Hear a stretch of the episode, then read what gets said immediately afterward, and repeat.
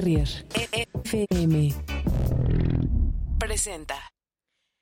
Presenta Migrante en este eh, miércoles lluvioso que parece lunes, que parece un día complicado, pero que en realidad es un gran día, de verdad creo que es un gran día para que nosotros podamos conocer otras historias y otros...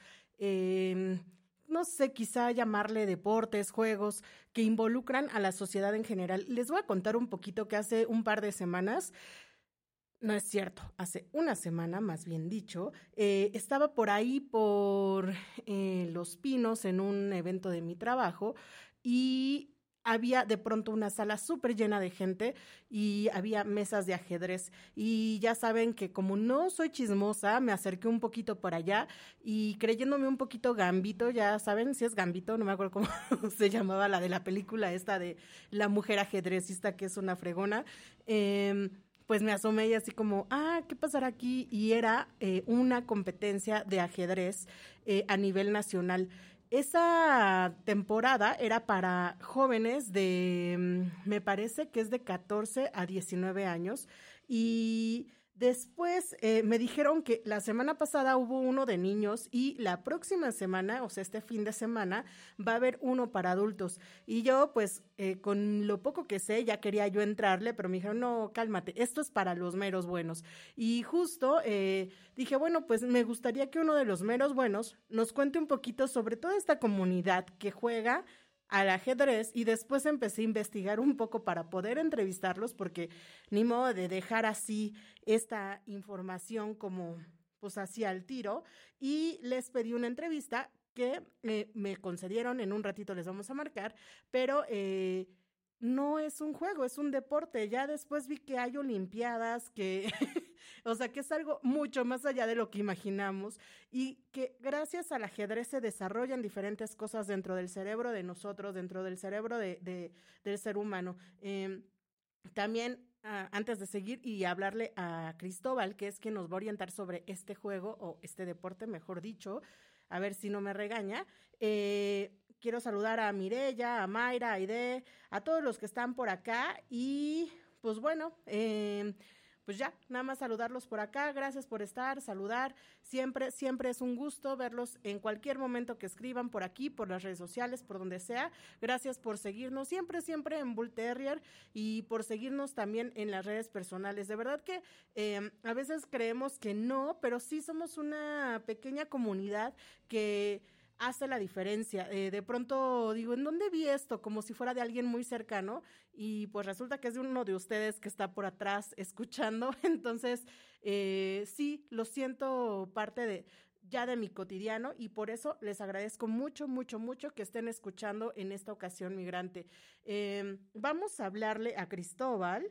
Ya saben, ya saben que me pongo un poco acá con las cosas técnicas, pero a ver, a ver, a ver. Le voy a bajar para que no se escuche todo este tecleo. Y me gustaría que ustedes me digan qué les late del ajedrez. Yo me acuerdo que de chiquita lo jugaba mucho y pues eh, con el pasar del tiempo, pues me hice más como floja, porque sí es algo muy mental.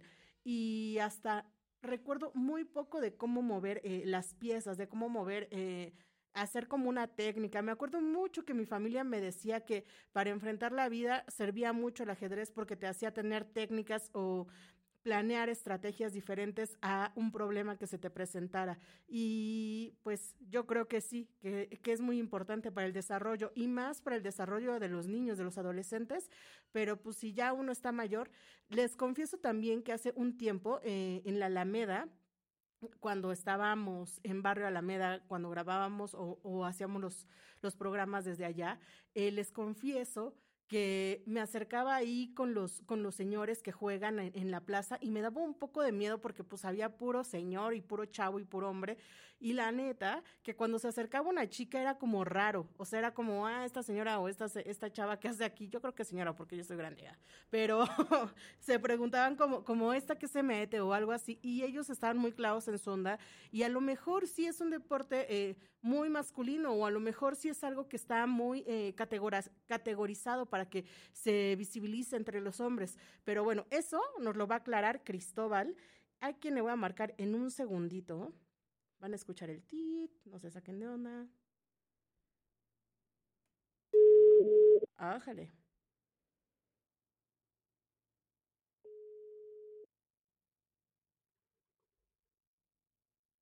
Bueno. Hola, Cristóbal, ¿cómo estás? Habla Diana. Sí, bueno. Oiga, oye, pues mira, les estaba contando aquí a, los que nos están escuchando que tú eres árbitro nacional y el vicepresidente de la Asociación de Clubes de Ajedrez en la, en la Ciudad de México. Eh, cuéntanos un poquito sobre lo que haces. Primero, eh, ya te había así como propuesto una serie de preguntas, pero me gustaría que nos las, nos las respondieras a todos los que somos súper amateurs en esta materia. Y pues bueno, no sé si, nos puedas contar eh, cómo entró, cómo, cómo fue que el ajedrez empezó en, en México, cómo se introdujo, por así decirlo. Bueno, obviamente el ajedrez viene siendo así como, como todo el mundo lo dice, ha sido un migrante también el ajedrez llegó a México pues por medio de, lo que fue la conquista, ¿no? Pero obviamente fue teniendo toda una evolución en lo que es el desarrollo del ajedrez en México, puesto que no teníamos una escuela de ajedrez real o no la tenemos al fin de cuentas, pero todos nuestros jugadores de ajedrez, porque tenemos que tomar en cuenta que el ajedrez por esencia es un juego, ¿verdad? Entonces, lo cual se supone que es divertido y todo lo que estaban a jugar para tener de manera, ahora sí que un entretenimiento. Poco a poco se fue perfeccionando con la introducción de muchos jugadores en, en el país. Y fue llegando poco a poco más y más adelante dentro de y arraigándose entre toda la población. Pero, ¿cómo es que realmente empieza el ajedrez en México? Pues con un boom prácticamente cuando empiezan los jugadores cubanos a venir a México a jugar es cuando realmente empieza el auge con, con el ajedrez mexicano. ¿Y es un juego o es un deporte? ¿Qué, ¿Qué es lo que realmente es el ajedrez? Bueno, el ajedrez por esencia es un juego, porque es divertido y todos lo consideran un juego de mesa. Pero obviamente conforme va avanzándose dentro del estudio del ajedrez, se va creando no solo como un juego y no solo como un deporte, Fíjate que el ajedrez empieza primero, obviamente, como un juego, al ser lúdico y al ser divertido. Pero poco a poco, los que nos vamos adentrando en esto del ajedrez, nos empieza a llamar cada vez más la atención. Entonces empezamos a tratar de estudiar un poquito y aprender cada vez un poquito más. Entonces ahí es donde muchos consideran que el ajedrez se vuelve una ciencia. ¿Por qué? Porque existen libros, existen tratados, existen estudios y mucho, mucho, mucho bagaje cultural en el cual podemos estudiar el ajedrez.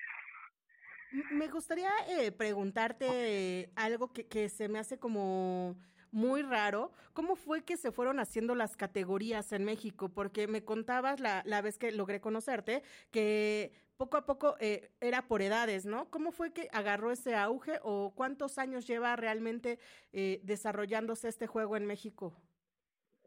Bueno, mira, para llevarte a cabo lo que son las categorías que se han llevado en México, nosotros nos basamos en lo que es la Federación Internacional de Ajedrez. La Federación Internacional de Ajedrez maneja estas categorías de categorías infantiles, juveniles y ya por categorías de fuerza que se le llama, que es según el ranking mundial que van teniendo cada jugador.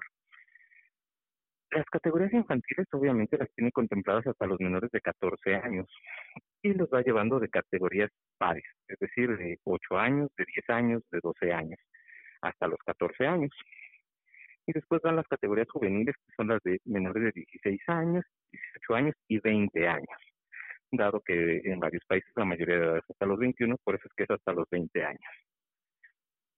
Oye, eh, fíjate que les comentaba ahorita a, a quienes nos están escuchando que se ven en las calles que de pronto casi que se echan, es como un partido, ¿no? De fútbol, pero de ajedrez, se ponen en las calles y, y nos da miedo acercarnos. ¿Cómo nos recomiendas que nos acerquemos a, a, la gente que, pues que de entrada se sabe que ya se la sabe mucho más que nosotros, pero para acercarnos a la gente que nos enseñe, que nos arrope un poco, ¿cómo nos recomiendas y en dónde? Bueno, mira, lo primero es que si estamos viendo una partida de ajedrez así en la calle, en una plaza, en un parque, lo, lo primero es tratar de acercarse un poquito en silencio, para evitar desconcentrar al jugador, ¿verdad? Una vez que ellos podemos estar observando nuestra partida y una vez que ellos terminan su partida, su juego, nosotros nos podemos acercar a ellos Y créeme que la gran mayoría de todos los jugadores de ajedrez son unas personas muy amables y que si tú les externas la duda de, oiga, ¿cómo se juega esto? o ¿cómo se llama esto? Cualquier cosa, te van a enseñar. Oye, es una, perdón, es una, una cuestión cultural que nosotros tenemos, como nuestro lema lo dice, gens es, somos una familia. Y entonces todos nos tratamos de apoyar para que cada vez más más personas nos podamos acercar al ajedrez. Órale.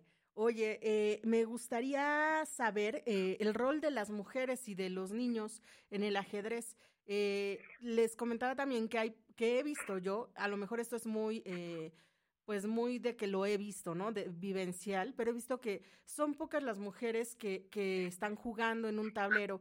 ¿Cómo, ¿Cuál es el rol ahora? ¿Se ha involucrado más? ¿Es menos? ¿Los niños se han interesado más? Pues lamentablemente el, rol femenino en el ajedrez es muy escaso todavía. Estamos hablando que en un porcentaje de cada 10 jugadores, dos son mujeres. Entonces sí es muy, muy poquito las mujeres que juegan, pero cada vez hay más y más, cada vez vamos ganando más terreno en, esa, en, ese, en ese ámbito. Y con los niños, pues obviamente esto es todo un traspaso generacional prácticamente todos los papás que nos gusta el ajedrez lo hemos tratado de inculcar a nuestros hijos y afortunadamente ahorita en muchas escuelas también se da esta cuestión. Entonces ya en muchas escuelas lo están enseñando como materia extracurricular o en algunos casos ya como materia de currícula. Entonces cada vez hay más niños jugando y nos va ayudando cada vez más. Oye, Cristóbal, y la vez que te conocí, eh, ahora sí que de entrada, gracias por aceptar la entrevista así como tan buena onda y, de la nada, porque fue totalmente una coincidencia. Eh, y esa vez vi eh, que estaban jugando en Los Pinos, pero no sé si eso sea como un cotidiano o solo era una competencia y no lo hacen ahí. ¿Nos podrías contar en dónde pueden jugar con ustedes y acercarse a ustedes ahora sí que son los buenos para, pues, para aprender un poco de esto? Sí, mira, ese día que nos conocimos obviamente fue en Los Pinos. Ahí es donde se encuentra el Centro de Alto Rendimiento de la Federación Nacional de Ajedrez de México, su sede de la Ciudad de México. Existen seis centros de alto rendimiento en el país, en Chihuahua, en Colima, en Tabasco, Ciudad de México. Son los, son los que más están teniendo este auge, además de Nuevo León, que es el más reciente. Aunado a eso, obviamente, sí cada asociación o cada estado tiene una asociación en la cual se pueden acercar para poder este jugar. Todos ellos tienen maestros, tienen entrenadores y tienen incluso talleres para muchos jugadores. Ahí en el caso de los pinos, por ejemplo, nosotros recibimos en un taller de ajedrez a todas las personas interesadas que no sepan jugar o que quieran aprender o quieran mejorar un poquito más. Todos los domingos, desde las 12 del día y hasta las 3 de la tarde, ahí estamos en la explanada de la casa Lázaro Cárdenas. Ahí estamos dando un taller de ajedrez para que todo aquel que quiera aprender pueda aprender ajedrez. ¿Es la que está en eje central? No, no, no, ahí en Los Pinos. Ah, ahí en Los Pinos, en la explanada. En la explanada de la casa Lázaro Cárdenas.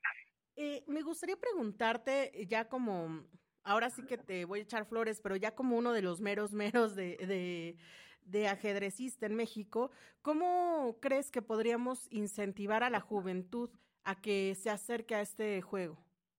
Mira, antes que nada, el, ajedrez ha sido muy estigmatizado que solo para gente muy inteligente o para gente que solo tiene cierto estatus económico. No es cierto, el ajedrez se puede jugar a todos los niveles y en toda situación. Como te decía, es un juego. Entonces, es lúdico y te diviertes. Existen muchas modalidades de juego, claro que hay que irnos acercando para irlas aprendiendo, pero es muy divertido, además de que nos ayuda no solo en la cuestión lúdica, también nos, nos ayuda en la cuestión académica, por ejemplo, nos ayuda a tener muchas, muchas habilidades como lo que es la capacidad de síntesis, la reflexión, la resolución de problemas, e incluso hasta en los aspectos emocionales, por ejemplo, lo que es el control de emociones. Entonces nos ayuda en muchos, muchos aspectos, lo cual nos puede ir ayudando dependiendo para cada persona, nos puede ayudar en todos los aspectos de nuestra vida. Oye, y ahora sí que eh, vamos a lo técnico. Eh, tengo entendido que son 16 piezas en general por, por equipo, digamos, por jugador. Eh, ¿Cuál es la que se tiene que proteger ante todo, ante todo? Bueno, la pieza más importante y la que hay que proteger siempre es el rey. Ah, caray, yo pensé que era la reina. la reina es, un pequeño error que muchos tenemos al principio, porque sí es la pieza, podría decir que más poderosa, la que tiene mejor movimiento, más movilidad, un mejor ataque, una mejor defensa. Pero realmente el juego es basado en un rey. Entonces el rey es el que hay que proteger para que no tengamos ningún, ahora sí que podamos seguir ganando cada vez más. Y nuestro rey es la pieza más importante. ¿Y, y el rol de las otras piezas que juegan? Por ejemplo, los peones, eh, pareciera que son los menos importantes, pero pues un peón puede llegar a conquistar al, al otro reino, por así llamarlo, ¿no? Eh, claro, todas las piezas son importantes. Todas nuestras piezas deben de trabajar de manera conjunta. Si asemejémoslo esto, ahora sí que a la época medieval, y lo que es un castillo, ¿no? Siempre el rey es la pieza más importante. El rey es el que el monarca, el que va a dirigir todo y la reina es su mejor consejera y su mejor aliada. Entonces es la que va a ser la más fuerte, pero también debe de tener otras armas. En este caso, por ejemplo, los alfiles, que son las piezas que siguen así del centro hacia afuera, esos son los que vendrían siendo un arma poderosa y muy ágil, muy veloz, que se mueve solamente en diagonales, pero ataca bastante. Entonces muchos lo han asemejado incluso con el poder que en algún momento pudo haber tenido la iglesia dentro de lo que es esto, este sistema de monarquía, por así decirlo. Oye, ahora sí que todos los que vieron Game of Thrones, este, que se claven a la logran identificar un poquito exactamente. Oye, me gustaría eh, que nos cuentes desde tu experiencia cómo fue que tú te acercaste al ajedrez y qué es lo que te ha dejado en la vida. Mira, el ajedrez a mi vida llegó de una manera bastante peculiar. Digo, yo desde muy joven aprendí, mi abuelo me enseñó a jugar ajedrez, pero realmente para mí era solo un juego de mesa, ¿no? Yo, yo lo veía y, ah, sí, hay que jugar, pues vamos a jugar, ¿no? Y llegaba mi abuelo, jugábamos y nos divertíamos unas tardes jugando con él y hasta ahí. Sino que hasta que llegó un momento, yo, yo participaba en lo que era lucha olímpica hace muchos años y me rompo mi rodilla entonces quedo yo lesionado y la única manera de entretenerme estando ahora en cama era con el ajedrez. Órale. Oye, y de ahí poco a poquito fue llegando, mi propio entrenador me fue motivando también a entrenar cada vez más y así fue como yo fui llegando al, mundo del ajedrez de una manera más, más fuerte. Y una de estas historias que te hayan marcado de, de eh, porque yo sé que eh, parece que solo es un juego, pero ya se involucró mucho en tu vida al estar en este estatus en el que estás como árbitro, ¿no? Eh, una de esas historias que hayas visto que haya cambiado la vida, el juego a, a otra persona. Claro, existen muchas, no solo es una. Pero mira, tenemos tenemos casos muy específicos, por ejemplo, ahorita en la ciudad, casos actuales, tenemos grupos de chicos con síndrome de Down, por ejemplo, chicos autistas que están participando dentro de ya competencias internacionales a un nivel muy fuerte, porque para ellos ha cambiado toda su vida, ¿no? Después de haber sido niños que prácticamente están relegados a estar sometidos dentro de una silla de ruedas o de estar sin poderse salir de su casa, sin poder salir porque los tienen que quedar todo el tiempo. El ajedrez les ha dado una motivación de hacer las cosas, de hacer cada vez más y de luchar por sus sueños. Y ahorita muchos de ellos han participado incluso en campeonatos panamericanos, han podido salir del país, han podido viajar y cada vez son un poco más autosuficientes. Oye, fíjate que no tenía presente justo esa parte del juego. O sea, es muy importante cómo visibiliza a las personas que tienen alguna discapacidad o quizás hasta un problema social de, de relacionarse con el otro. A través de este juego pueden hacerlo, ¿no? Así es, fíjate que tenemos muchos casos, por ejemplo, de chicos que son muy introvertidos y el ajedrez les ayuda a socializar. E incluso el caso contrario, chicos que son extrovertidísimos, que muchos los llaman ya hasta este, con déficit de atención y cosas así, pues resulta que los chicos con esto se van pues moderando un poco y van poniendo tener una socialización bastante buena.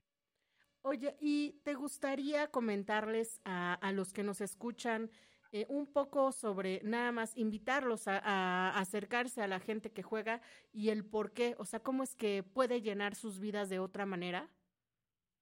Pues mira, el ajedrez llena la vida o nos ha llenado la vida a muchas personas y nos ha ayudado en muchos aspectos, desde el poder tomar una buena decisión y reflexionar antes de tomar una, una decisión, también hacernos de alguna manera responsables de nuestros propios actos, nos ayuda eso, ya el hecho de pensar dos veces antes de hacer una cosa o antes de hablar algo, te ayuda mucho en tu vida. Entonces, esto nos, es una de las enseñanzas que nos deja el ajedrez. Y yo les recomiendo a todos que, aunque sea un poquito, lo vayan tomando. No solo a los jóvenes, también a los adultos. Hay estudios que nos, nos dicen que también el ajedrez, obviamente no es una cura, pero sí ayuda a retrasar un poco el Alzheimer, nos ayuda también a, te comentaba, a muchas enfermedades degenerativas, a mantenernos un poco activos y el cerebro obviamente se va ejercitando muchísimo con esto de la y nos acerca también, creo, a la familia.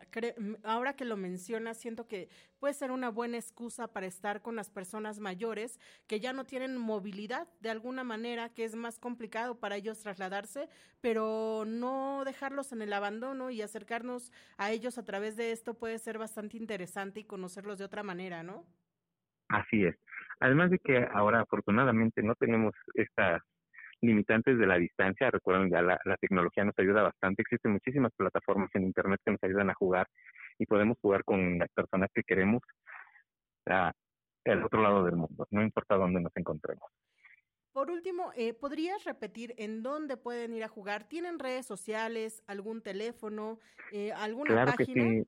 Nosotros, como la Federación Nacional de Ajedrez, tiene la página de www.tenamacajedrez Perfecto. Y ya ahora sí que sin miedo acercarnos a ustedes, así de no nos pueden acercar. No nos van a decir que somos mensos ni que no se van a desesperar. Ah. no, no, no. Afortunadamente, cada vez somos más los que estamos involucrados en el ajedrez y tenemos muy buenos entrenadores, muy buenos docentes para poder enseñarles a todos y todo aquel que quiera acercarse, no duden en acercarse. Cualquier persona que sepa ajedrez, les aseguro que esa persona les va a poder enseñar y les va a ayudar y lo va a hacer con mucho gusto. Pues acabas de crear un monstruo, porque yo ya quiero ir y salir creyéndome Gambito, aunque pierda todos los primeros juegos en mi primera visita. Y te agradezco mucho, mucho, mucho de verdad haber estado con nosotros en esta charla. ¿Quieres dejar algún último mensaje o ya estamos? Pues mira, yo lo único que les puedo decir y les quisiera pedir es que no olviden seguir tratando de aprender cada vez más y el ajedrez es una herramienta muy grande para aprender de todo un poco. Te agradezco mucho y nos escuchamos pronto. Eh, si tienes algún... Ah, me están preguntando por acá, ¿en dónde pueden ver las competencias? ¿Se pueden ver? Sí, mira, ahí tenemos muchas competencias. Por ejemplo, en esta misma página de cenamacajedrez.com se está jugando ahorita, por ejemplo, en vivo un torneo y ahí están viéndose las partidas en vivo ahorita de ese torneo. Ah, ahí ustedes entran y ahí se ven, ahí dice partidas en vivo, ustedes le dan clic ahí y se ven todos los tableritos que están jugando ahorita. Ah, caray, entonces ya te voy a colgar para echarme un chapuzón por ahí, querido. No, pues muchísimas gracias, Cristóbal, de verdad, de verdad, muchas gracias y pues estamos, eh, cualquier cosa o cualquier tema que quieras eh, platicarnos, estamos aquí en disposición. Te mando un abrazo. Muchísimas gracias y estamos aquí también para servirles y los esperamos próximamente ahí en los centros de alto rendimiento y en todos los lugares donde ustedes puedan jugar ajedrez, estaremos todos presentes. Muchas gracias, cuídate mucho. Hasta luego, muchas gracias. Bye.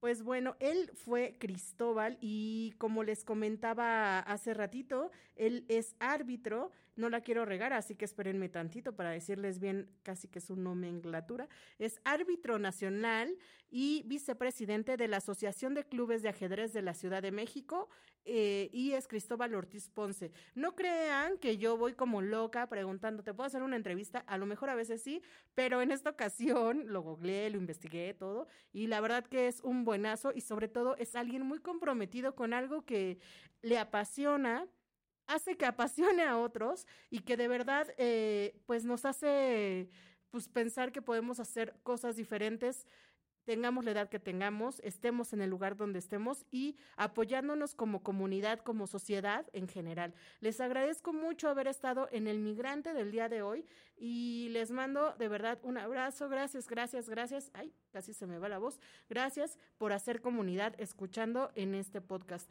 Recuerden escuchar eh, FM, todos los programas. Recuerden escuchar también ahí los nuevos programas que tienen por uno un par de semanas más eh, en el Olimpo, eh, Cazagoles y pues ahí pueden ver las caritas de los otros locutores. Les mando un abrazo, nos escuchamos en la próxima. Gracias por escuchar Bull Terrier FM.